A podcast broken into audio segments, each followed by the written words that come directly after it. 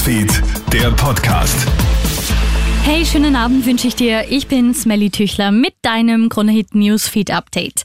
Die Bundesregierung plant weitere Schritte gegen die massive Teuerung.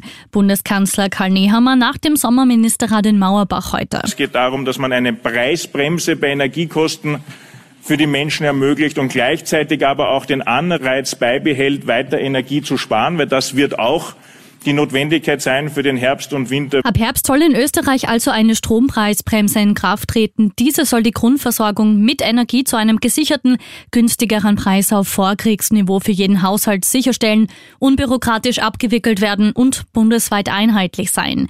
Die Details werden über den Sommer ausgearbeitet. Als Basis sollen die Vorschläge von WIFO-Direktor Felbermeier dienen.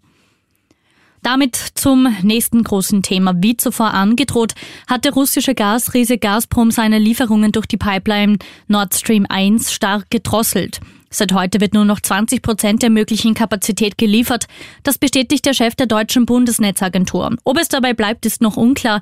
Fest steht bereits jetzt, dass der Gaspreis deutlich gestiegen ist. Flight cancelled. Das liest du nicht gerne am Flughafen. Der Warnstreik des Lufthansa-Bodenpersonals im Streit um höhere Löhne führt heute mitten in der Ferienzeit zur Streichung von rund 1000 Flügen. Betroffen sind auch 19 Auerflüge, darunter alle Verbindungen zwischen Wien und Frankfurt sowie München.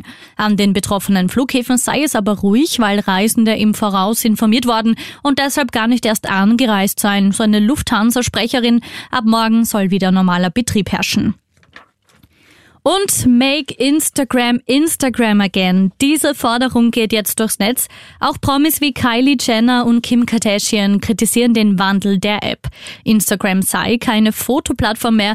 Die App würde nur versuchen, TikTok zu kopieren und orientiere sich zu viel an Videos, so die Kritik der User.